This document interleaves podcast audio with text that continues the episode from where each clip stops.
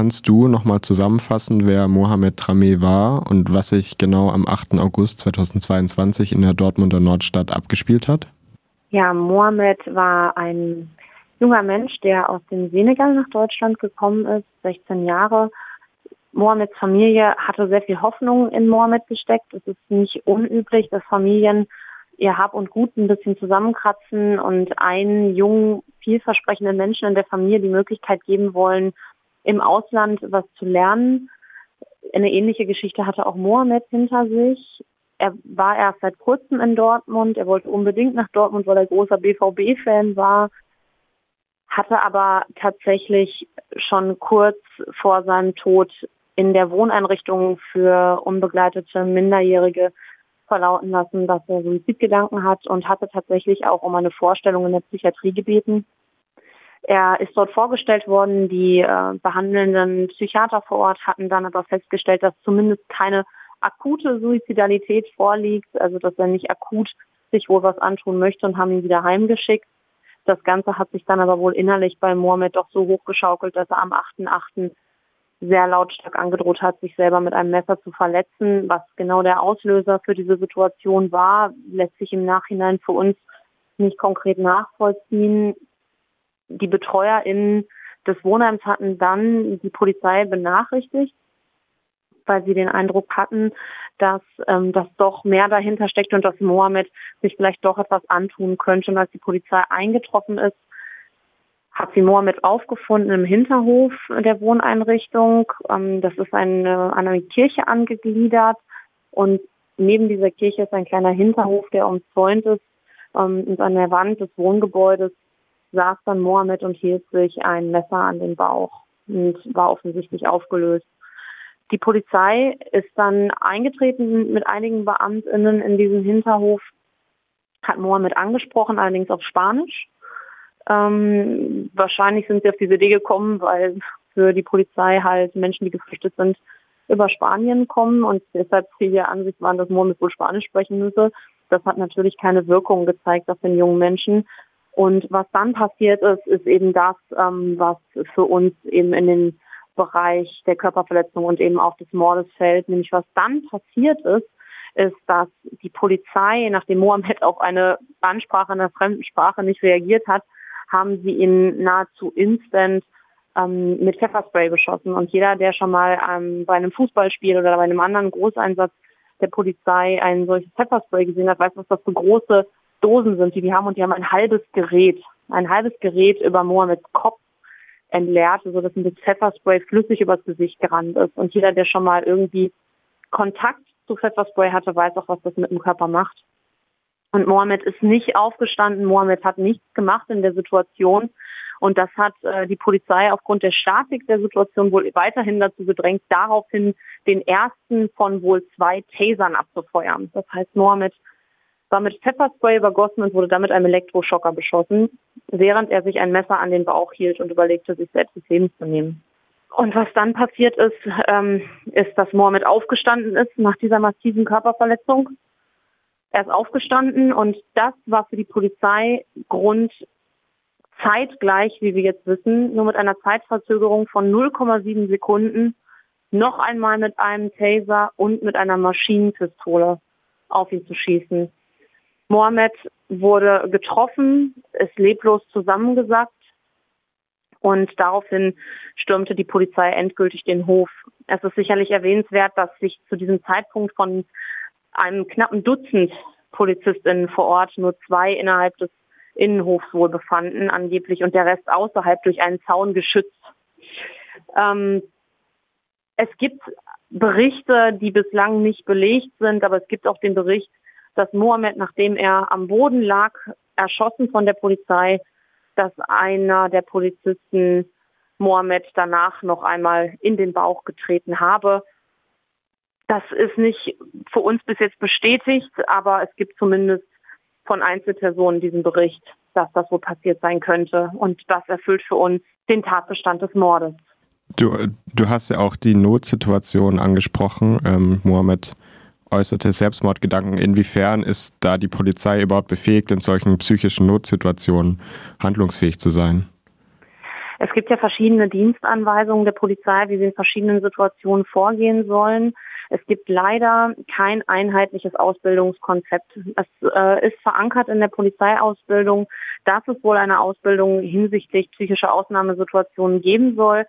Die ist aber nicht reglementiert im Curriculum. Und das ist natürlich auch immer sehr dozentinnenabhängig. Es gibt aber Daten, die zeigen, dass bei Gewalteinsatz oder bei tödlichem Einsatz und auch bei kritischen Situationen der Großteil der Menschen sich in psychischen Ausnahmesituationen befindet. Das bedeutet, wir haben hier eine Riesenlücke in der Polizeiausbildung, dass die Polizei im Endeffekt mit Situationen konfrontiert ist, auf die sie nicht suffizient oder nicht ausreichend vorbereitet ist.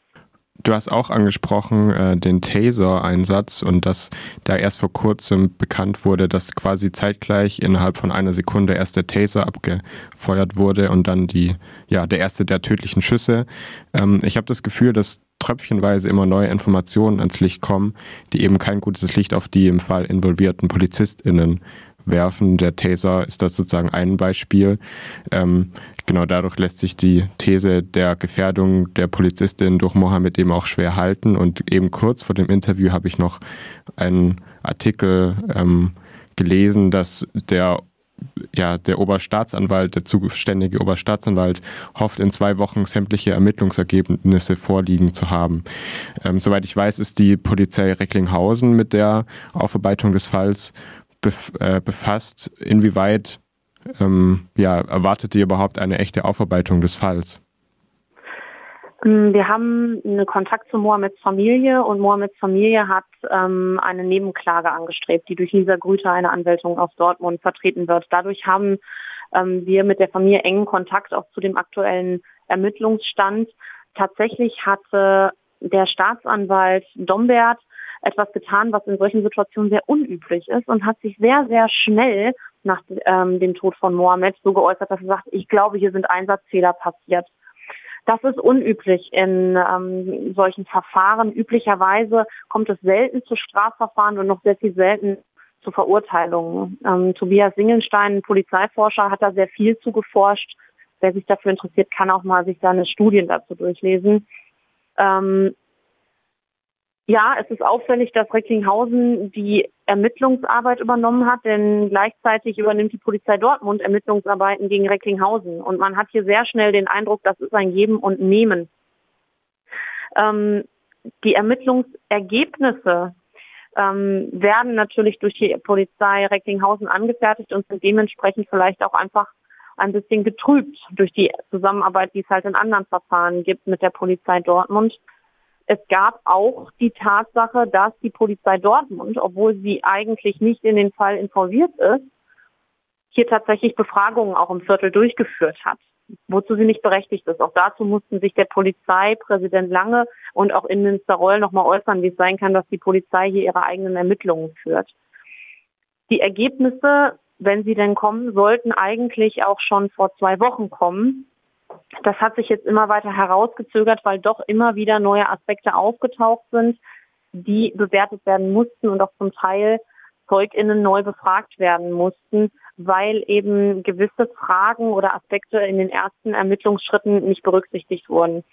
Wir sind sehr, sehr gespannt auf die Ergebnisse. Wir sind vor allem gespannt, weil wir eben den Eindruck haben, dass der ermittelnde Staatsanwalt tatsächlich ein Interesse daran hat, ähm, eine Aufklärung und eine Aufarbeitung auch der Geschehnisse hier zu liefern. Das ist etwas, was nicht selbstverständlich für uns ist. Ähm, und unserer Meinung nach ist jede Handlung, die an diesem Tag passiert ist, ähm, ein Strafverfahren wert und muss nachverfolgt werden und es muss Konsequenzen geben. Eine realistische Einschätzung ist, ist zum jetzigen Zeitpunkt, dass auf jeden Fall der erste Taser-Einsatz und auch der erste Pfefferspray-Einsatz, dadurch, dass es eine statische Situation war, in der Mohammed sich nicht gewehrt hat, auf jeden Fall strafwürdig sind und nicht zu hinterfragen sind. Wir sind uns nicht sicher, ob nicht ähm, die Polizei ein Konstrukt versucht aufzubauen, in dem sich das Erheben von Mohammed mit einem Messer in der Hand nicht eine Bedrohungslage für die Polizei war. Wir finden, das ist eine nicht haltbare Aussage, dass ein Mensch, nachdem er gepfeffert und getasert worden ist, in irgendeiner Art und Weise sich bewegt. Das ist eine Reaktion, auf die hätte die Polizei vorbereitet sein müssen und wäre dann unserer Meinung nach auch direkt verantwortlich dafür, da sie mit Taser und Pfefferspray eine Bewegung provoziert hat und dann zu sagen, wir erschießen das Kind, dass das für uns Mord ist, ist, glaube ich, allen hier Zuhörenden klar, aber wir wissen nicht, ob die Polizei daraus nicht eine Bedrohungssituation konstruieren möchte. Umso wichtiger, dass da auch zivilgesellschaftliche AkteurInnen ein Auge drauf werfen. Kannst du einschätzen, wie sich das Verhältnis der BewohnerInnen der Dortmunder Nordstadt, das ist ja das Viertel, in dem sich die Tat ereignet hat, wie sich das Verhältnis der BewohnerInnen zur Polizei geändert hat?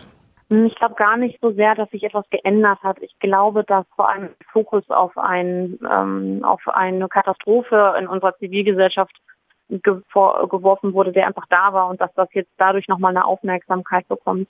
Was für uns sehr eindrücklich war, ist einfach diese unglaublich große Reaktion und diese unglaublich große Zusammenarbeit verschiedener Gruppen hier in Dortmund nach dem Tod von Mohammed. Es gab kurz danach ja mehrere Kundgebungen mit einem offenen Mikrofon, wo Menschen sich einfach äußern konnten. Und es gab so viele Menschen, die von Racial Profiling, von Rassismus und auch von Übergriffigkeiten hier im Viertel betroffen waren, die sich so emotional geäußert haben. Das war einfach Wahnsinn. Und immer wieder ist die Polizeiwache Nord, das ist halt hier in der Nordstadt in Dortmund, das ist ein sehr migrantisches und heterogenes Viertel, steht, ist immer wieder in den Fokus gerückt und sagen, diese Wache, das ist ein Problem. Hier gibt es Übergriffe. Das war nur eine Frage der Zeit, bis hier ein Mensch ums Leben kommt. Und das hat das Viertel so klar formuliert, immer wieder in diesen öffentlichen Veranstaltungen. Das war sehr eindrücklich und ich glaube deswegen nicht, dass es wirklich was geändert hat von der Wahrnehmung der Menschen, die hier leben, auf die Polizei, sondern dass das für sie jetzt auch die Gelegenheit ist, auszudrücken, ein Problem und eine Bedrohung, die sie einfach schon seit Jahren empfinden. Jetzt ruft ihr ja als Solidaritätskreis Mohammed zu einer bundesweiten Demonstration am 19. November um 13.30 Uhr an den Katharinentreppen am Dortmunder Hauptbahnhof auf. Ähm, Im Aufruf heißt, heißt es, es gibt tausend Mohammeds, sie verdienen Gerechtigkeit. Was ist damit gemeint? Ja, wir beide haben jetzt sehr viel über den Einzelfall Mohammed und über die Einzelheiten seines Falls gesprochen dadurch, dass wir angefangen haben aufzuarbeiten, was da für tödliche Polizeigewalt passiert ist, sind wir auch in Kontakt halt mit anderen Geschichten gekommen. Es gibt die Initiativen COP oder Death in Custody, COP-Watch, aber halt auch andere Initiativen, die Menschen verloren haben durch tödliche Polizeigewalt. Und das ist halt wirklich für uns, für viele der Gruppen, die sich jetzt hier an dieser, in diesem Solidaritätskreis begreifen, ein wenig gewesen, dass uns wirklich ein Vorhang vor den Augen weggefallen ist.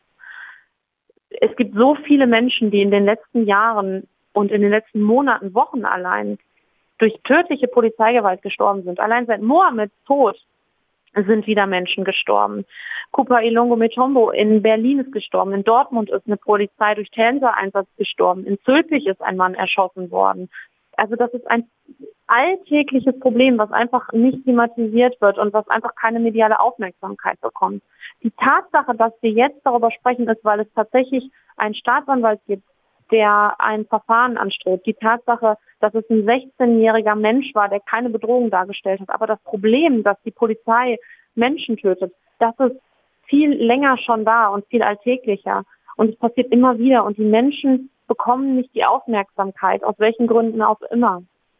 Und es sind so oft von Rassismus betroffene Menschen. Und es ist uns wichtig, dass wir nicht nur Mohammeds gedenken, sondern auch diese Aufmerksamkeit, die der Fall bekommt, nutzen, um zu sagen, er ist nicht der Einzige. Es gibt so viele Menschen, die trauern, weil ihnen Angehörige, Schwestern, Brüder, Söhne, Töchter genommen worden sind durch die Polizei und es gibt keine Aufmerksamkeit und keine Aufklärung. Es gibt so viele Menschen, die auch jetzt bei unseren Veranstaltungen waren, auch beim Gespräch mit Polizeipräsident Lange bei uns. Da war die Schwester von Georgios Santiotis und sagt, mein Bruder ist tot und ich weiß nicht warum und keiner kann mir Antworten geben und es scheint auch niemanden mehr zu interessieren. Und wir wollen auch all diesen Menschen gedenken und deswegen ist für uns der Titel, es gibt 1000 Mohammeds, auch weil Mohammed einfach für Rassismus betroffene Menschen ein häufiger Name ist und es ist für uns wichtig zu sagen, es gibt nicht nur Mohammed, nicht nur diesen Fall. Es ist kein Einzelfall, das ist ein strukturelles Problem. Polizeigewalt tötet und wir müssen ihr jetzt ein Ende setzen. Welche Konsequenzen sollten denn aus dem Fall gezogen werden, beziehungsweise was sind eure Forderungen als Solidaritätskreis Mohammed? Es gibt diverse Forderungen, natürlich einmal auf der Ebene des Falles Mohammed, aber natürlich auch auf der strukturellen Ebene. Für uns ist eine konkrete Forderung die Schließung der Wache Nord, dass die Wache Nord zumindest einmal in den ihr Arbeitsstrukturen überwacht wird, kontrolliert wird und dass man die Prozesse, die dort tagtäglich stattfinden, aufarbeitet und Das ist ein ganz zentraler Eckpfeiler in der gesamten bundesweiten Polizeiarbeit. Es muss eine unabhängige Beschwerde- und Prüfstelle geben, wo man solche Fälle anzeigen und vorstellen kann. Es kann nicht sein, dass die Polizei das untereinander löst. Das ist ein ganz wichtiger Eckpfeiler. Weiterhin ist für uns ein wichtiger Eckpfeiler, dass diese Prozesse aufgearbeitet werden, dass das nicht in internen Teambesprechungen versagt, sondern dass jeder Mensch, der gestorben ist, da muss es nachher eine Prüfung geben, da muss es nachher ein Aufarbeiten geben. Und zwar nicht durch interner, sondern durch externer, die da drauf gucken und die prüfen, was ist da genau passiert. Und letztendlich natürlich auch, dass Ausbildung und interdisziplinäre Arbeit mit einer Rolle spielen. Dass die Polizei auf die Arbeit, die sie tut, vorbereitet ist und wenn sie es tut, dass sie auch interkompetent handelt, das heißt, dass DolmetscherInnen, dass Psychologinnen, dass SozialarbeiterInnen mit ins Boot geholt werden. Und ich nehme an, mit der Demonstration, mit der bundesweiten Demonstration soll diesen Forderungen Nachdruck verliehen werden. Warum sollte Mensch denn dann zur Demonstration nach Dortmund kommen, die, ich wiederhole es nochmal, am 19. November um 13.30 Uhr ähm, an, am Dortmunder Hauptbahnhof stattfindet? Es wird zum einen eine Demonstration sein, die Forderungen hat, das stimmt. Ne? Diese Forderungen äh, werden ganz klar ein Ende der tödlichen Polizeigewalt sein, wenn Ende der Arbeit der Polizei, wie sie jetzt tut, der rassistischen und diskriminierenden Arbeit, wie sie aktuell stattfindet. Das wird die Forderung sein, aber es wird auch einfach ein Gedenken sein. Wir wollen auch den Raum geben, öffentlich zu trauern. Es sind Menschen gestorben.